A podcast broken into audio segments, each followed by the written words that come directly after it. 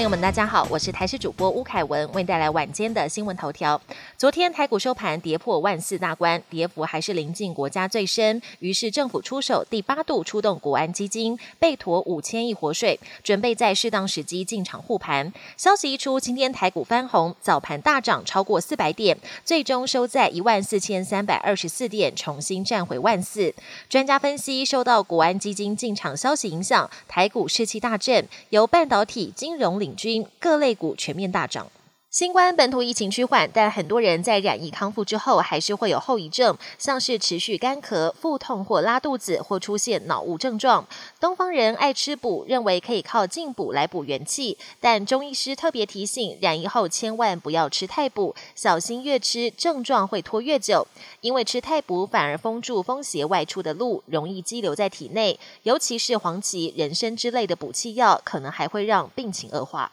疫情期间，不少公司都会要求员工进公司前要量体温、喷酒精消毒。但有民众爆料，公司要求他们除了消毒双手之外，也要把酒精喷洒到口腔进行消毒。如果不遵守规定，就要惩处，让民众直呼真的很夸张。医师还有指挥中心都直言不认同这个做法，因为目前没有资料显示往嘴巴喷酒精可以消毒杀菌。这个动作还可能造成口腔黏膜灼伤，长期下来更可能发生病变。国际焦点：斯里兰卡国内反政府风潮持续延烧，总统跟总理都下台，总统拉贾帕克萨更一走了之。十三号凌晨已经搭军机出逃到邻国马尔蒂夫，让斯里兰卡的民怨沸腾再度爆表。大批抗议群众又指导政府高层闯进总理官邸，场面火爆。当局也立即宣布全国进入紧急状态。日本前首相安倍遇刺身亡第六天，日本警方清晨重回案发现场，封路扩大搜证，